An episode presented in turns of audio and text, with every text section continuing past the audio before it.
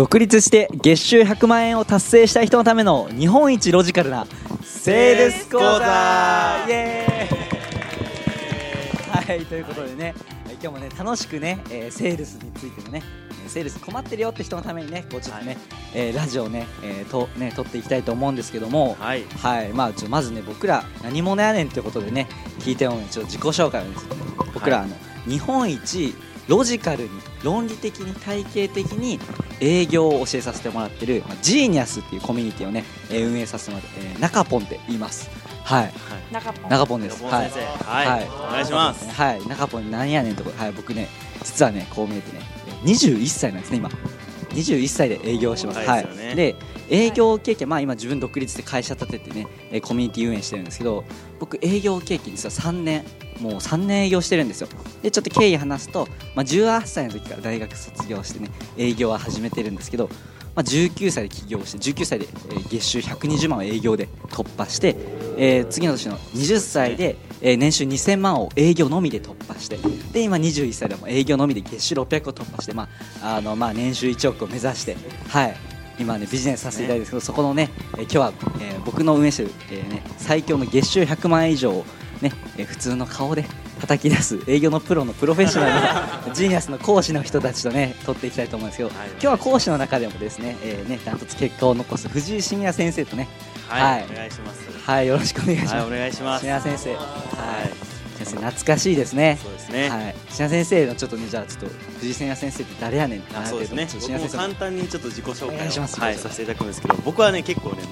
うめちゃくちゃポンコツ営業マンでもともと。え？僕ねあの、はい。えー僕もね営業経験多分1年半ぐらいですかね。はあるん1年半ですけどもともと僕はあの最初はね法人のあの会社員の時に、はいはい。あのウォーターサーバーの営業とかしてたんですウよォーターサービスね、へーはい。で半年ぐらい働いてた経験があったんですけど、はい。はい結構半年間やったらね結構ね、まあ、スキルとかもついてるはずじゃないですか、はいはい。なんですけど僕ね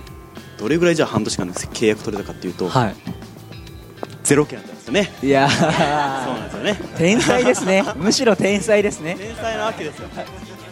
そうなんですよね、まあ、独立してからもね僕結構ね、まあ、苦労して2か月半ぐらいで全然ね営業決まらなかった時はあったんですけど。苦労しますよねはい、そこからね結構まあまあね僕はもう中ポン大先生にね教わってたった2週間とかで、はい。まあ大体月収でいうとまあ80万とかですかね80万その時で。ね。はい、その時でもう一気にもう加速したっていうのがあったりするんで、まあそんな経験も、ははいい踏まえてまあお話しさせていただこうと思います。素晴らしいです、はいお願いします。もうねはい。もうさすがもう深夜先生がね結果をね最速で出していただいたんで僕のコンサルというかね営業のロジカルにね学んでいただいて最速でね100万近くね出されてるんでね。ね。はい、まあ今はもう強力なね、はい、もう右手になって、はい、やっていただいてるんですけども、はい。まあそうは言っても僕ら本当きつかったですよね昔。そうですね。もう全然営業しても結果が出ないですしありましたね。営業で苦労しましたよね。めちゃくちゃありましたね。もう多分これをね音声聞いてる方も営業自分はしてるけどもなかなか結果が出ないよって方結構多いと思うんですよね。そうですよね。はい、例えばこうね2 3 0人につき合ってるけども契約できるのは1人2人とか、うん。そういう方も結構多いですよね。ネットワークビジネスとかされてる方も多いです、うん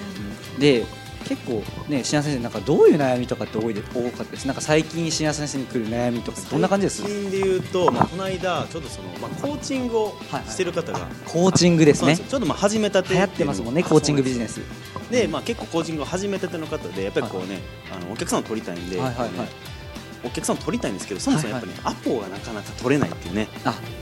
アポになかなかつながらないっていうのはね結構あるんですよね。いい商品を持ってても、まあ、自分のセールス力であったり、まあ、そもそも集客のアポ取りができてないから、そうです結局売れなくて起業してるのに個人で始めてるのにちょっとね生活が不安定不安でって結構多いですもんね。多いですね、はいはい結構アポ取りのじゃあ皆さん結構アポ取りね結構ね皆さんさ、ね、悩まれませんでした？最初とか結構悩みますよね。ね。結構コーチングとかされてる方ってオフラインでねはい。イベントに行ってアポ取られますよね、ああそうですね。でこれで交流もう会とかね。結構もうなんかね全然アポ取りが下手くそな人とかって結構多くない多いですね。あの、まあ、そもそもアポなのか単純にこう仲良くなりたいだけなのか分からない連絡の先の交換の仕方とはいはいはい。かしてる方結構多いと思うんですよ。多いですよね、え松田さんどうです？ね松田さん誰やねんって感じだと思うんですけど。はいねまあ営業でしっかり結果を出してるんで、はい。はい、結構ね下手なアポを取る人いますよね。そうですね結構ますね。不動産営業をねされてた松先生ですけれども、はい、松先生、はい、まあそうですまあじゃあ今回ねこの音声で僕はね何を皆さんに伝えたいかというと、まあ、上手なアポの取り方。イベントで上手なアポの取り方についてねお話ししていこうと思うんですよ。これ結構気になりますよ皆さん。知りたいですね。結構あるのがじゃあ例えば自分コーチングしてるんですとか。ね例えばその方で言うと自己紹介をしますとイベントで。で自己紹介してでわーっとこう相手もねその自己紹介する相手もイベントに来てるんでなんか自分も売りたい商品あるよって状態で自己紹介するじゃないですか。でその後こう例えば日にち設定とかするじゃないですか。でこれで結構設定してもなんかその、うん、なんかよくわかんない感じになったり結局会えなかったりってあるじゃないですかあありますね。これね、はい、はい、まあ、ね、まあ僕何が言いたいかというとアポが上手に取れない人の共通点なんですよ。たった一つの共通点があるんですよ、はいはい、気になりますね。気になりますね、はい、これ何かっていうとアポ取りが自分ベースなんですよね。はい。まあねこれ聞いたら単純あなるほどと思うんですけど結構皆さん自分ベースでアポ取っちゃってるんですよ。気づかずに人ってもうあの気づいてるんだったらいいんですよ。だけどもそういう人たち気づいてないんですよね。皆さんもね最初気づいたのあったと思います。僕指摘させていただいたと思うんですけど、はい、例えばよくあるのがその LINE とかでアポ取りとかもあるときにそのじゃあ、えー、この日会いなんかこういうので目的で会いましょうっていうふうにしてで最後にじゃあ、えー、例えば15日の、えー、水曜日の、えー、例えば18時から、ね、お時間どうですかとか、うん、そんな感じでなんかアポ取りとかしません？こういう感じでしますよね。はい。これ皆さん大きな間違いなんですよ。はい、はい、これどういうことかっていうと、まああのまあ、営業って何かっていうととにかく相手ベースでするのが大事なんですね、はい、うん、相手。でアポ取りもそうなんですけどアポ取りがうまくいかない人ってなぜかっていうととにかく自分ベースと。だから何が言いたいかって言ったら相手ベースのアポ取りをするともうスンスンアポが取れてしまうんですよ、うん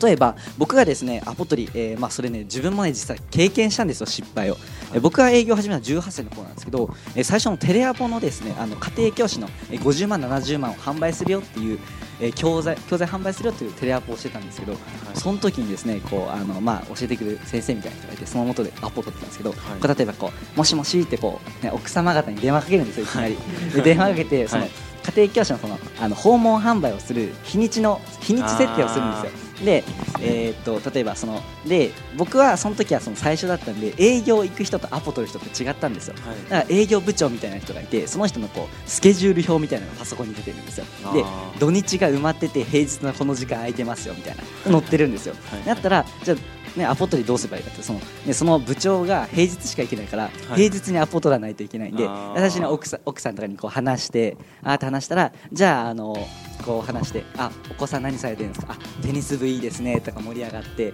あとじゃじゃあ家庭教師の無料あの体験あるんですけどどうですか？であ興味あります。あってなってじゃああじゃあちょ平日のね部長平日空いてるんで平日の火曜とかどうですか？平日の何年でどうですか？とか言ったらことごとく断られるんですよ。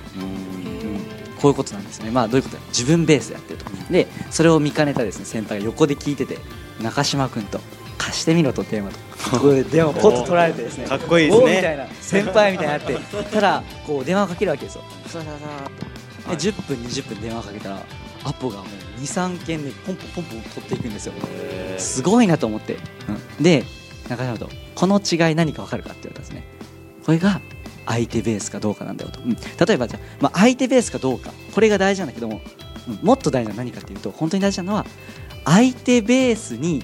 見せるかどうかが大事なんだって言われたんですね。はい。例えばじゃあその人はどうしたかって、えー、僕はですねできないアポ取りの人っていうのは例えば自分ベースで15日の何日の何曜日この時間空いてますかっていうアポ取りするんですよ、はい、これうまくいかないですよ、うん、じゃあどうしたらアポ取るかその人はどうしてるかっていうとこれですねこう電話かけてああのお,、ね、お子さんの子最初聞くんですよ。テニス部されてるんですか？いいですねとか、はい、同じテニス部とかの条件でもじゃあ例えばその部長さんが平日しか行けないっていう時どうするかっていうと、はい、あお子様ねテニス部いいですねみたいな。だテニス部ってことは結構やっぱ土日とかって試合とかありますよねみたいな。お忙しいです。な日本人って忙しいですねって言われて嬉しいんですね。でお忙しいですね。土日とか忙しいんですねだったらちょうどよかったんですけど、ね、平日のこの時間とかお子様の部活動が終わった、ね、夜の時間帯とか合わせてね訪問行かせてもらってるんですけどいかがですかって言ったらあじゃあね平日のこの時間にお願いするわって感じで入るんですよ、まあ、狙ったところにそうそう。狙ったところにそう。何が言いたかったら相手が、はい、自分に合わせてもらったって思った。一番は合わせても、まあ、こっち側としては合わせと見せかけることでアポって決まるんですよ。じゃあ逆に土日にアポは入れれなかったらそうではないんですよ。じゃあ同じ状況のあお子様テニス部っていいですねみたいな。テニス部いいですねあテニス部されてることはやっぱど、ね、平日とかって夜遅くまで部活動ってお忙しいですよね。だったら土日のお休みの時に、まあ、お昼でも夕方でもお子様に合わせてお母様に合わせて、ね、あの無料体験させていただいてるんですけどいかがですかっていう感じでアポを取るとじゃあ土日のこの時間お願いするわアポが入るんですよ。なるほどですね、うん、そう。何が言いたいかって、まあ、アポ取りっていかにスムーズにするかなんですけどとにかく人ってね相手からの条件を突きつける。のとにかく嫌なんですよ。自分に合わせてもらったって時にじゃあまあやってみようかっていうふうになるんですよ、うん、だから結構交流会でも自分ベースでアポ取りして多いですね。多いですね、めちゃくちゃ、ね、そういう方っていうのはじゃあそのまあねお客さんの話を聞きながらいかに相手に合わせる。あの例えばコーチングの人であったら、はい、ねそのコーチングのさん、えー、ね、はい、K さんですかね。ね。コーチングの K さんに回答するとしたら、はい、ねあの相手の日程を伺ってだけれども相手ベースにね自分のえーまあ、思ったところにですねお忙しいですよねとか言いながらアポ取りをするとうまくいくですという回答ですね。なるほど、はい。ね、これ結構ノウハウなんですけれども、このね細部あるか細部のねこういう一つ一つがあるかどうかでやっぱアポ取りの制約率10%、20%変わってくる全然変わりますね。もう LINE の返信でもね本当全然ことごとくやっぱ断ることってあるんですよね。はい、ありますよね。はい、LINE とかでも通話でね営業されてるかとかねこの日どうですかこの日どうですか。絶対決まんないですよね。そうね相手ベースするの大事だよ。って話だったんですけども、はい。まあ、こんな感じでね、えー、営業についてのね、えーまあ、どんどんねいいノウハウであったりねマインドを発信してるんですけれどもじゃあそもそもですよ深夜先生、はい。はい、日にち設定する前にですよ、はい。うん、そもそも、はいはい、それだけだったらアポ取りって無理じゃないですか。まあそうですね、っていうのもだって、はい。はい興味づけあって興味ありますよねってなってからのアポ取りじゃないですか。はい、今のはアポの日にち設定をするんですけどそもそも興味づけして即興味づけできないとアポって取れないんですね。そうですね。で実はじゃあ交流会とか行っても失敗する人とかいるんですけど、はい、実はもう最初のねイベントってまあいろいろあるんですけれども興味づけ失敗してる人結構多くないです？そうですね。なんかただただなんか連絡先交換すればいいみたいな感じでね、あのしてる方がやっぱほとんどですよね。ですよね。ありますね、はい、はい、じゃあ次の次回のですねあの放送はですね、はい、イベントに参加したら必ず濃い見込み客が3人は所得できるっていう究極のアポ取りの興味づけ方法というのをね お伝えしたいと思うので、まあ、次回ね楽しみに、はい、聞いていただけたらと思います。はいじゃあ今日はですね、まあ、あの月収ね100万円を独立しても達成できないっていう方のためのね日本一ロジカルのねセールス講座でした、はい、お疲れ様でした。ありがとうございました、はい、はい